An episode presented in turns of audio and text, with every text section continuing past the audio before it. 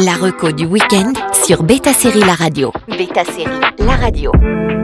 Bonjour à tous, on ne le dira jamais assez, le petit écran attire depuis plusieurs années les talents du grand écran.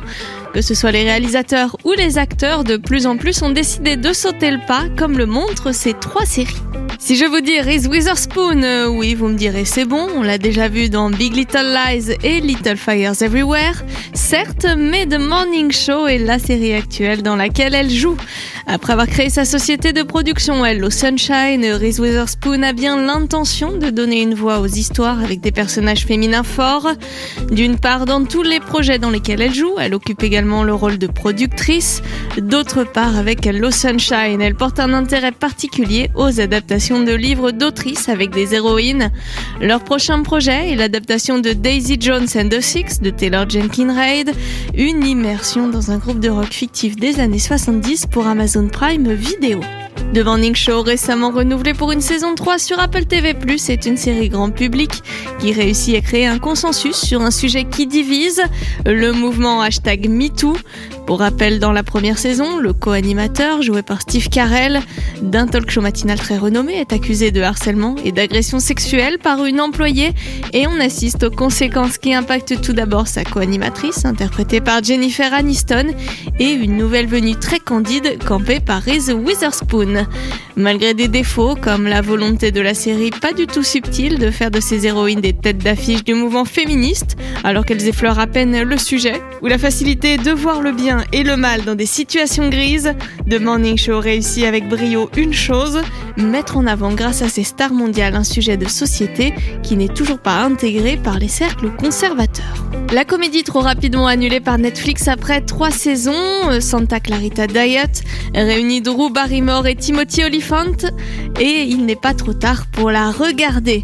Si ce dernier est connu pour son rôle dans Justified, on connaît mieux Drew Barrymore pour ses rôles au cinéma.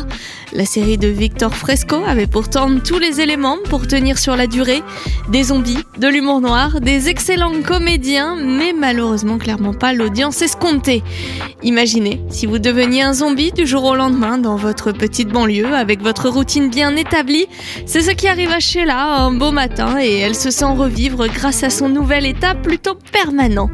Son mari Joël la soutient comme il peut, mais parfois la communication s'avère plus difficile que prévu.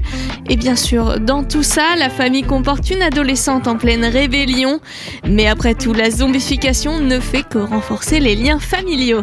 Cette comédie rocambolesque mérite le détour et tout comme la défunte Better of Ted, celles et ceux qui ont vu Santa Clarita Diet aiment Santa Clarita Diet. Les autres ne l'ont juste pas vu. Par décret des Peaky Blinders, vous devez regarder cette série. Depuis 2014, les Peaky Blinders sévissent à Birmingham. Après une saison 6 prévue début 2022 et un film pour 2023, les gangsters britanniques dirigés par un Cillian Murphy au meilleur de sa forme n'en ont pas fini de semer la terreur. Quand on s'arrête sur la filmographie de Cillian Murphy, on s'aperçoit vite que Peaky Blinders est la seule série de la longue liste de crédits que l'acteur irlandais a à son actif. Peut-être que vous connaissez mieux ses yeux glaciaux dans 28 jours plus tard ou encore Batman Begins, mais le personnage de Thomas Shelby est bien celui à qui on le rapproche le plus aujourd'hui.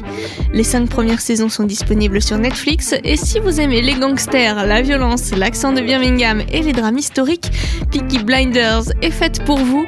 La famille Shelby a bien changé au cours des années, mais une chose est sûre, les liens du sang gagnent d'une façon ou d'une autre, et on a hâte de voir la nouvelle saison qui anticipe un film prévu pour 2023.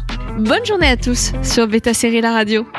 La reco du week-end sur Beta Série La Radio.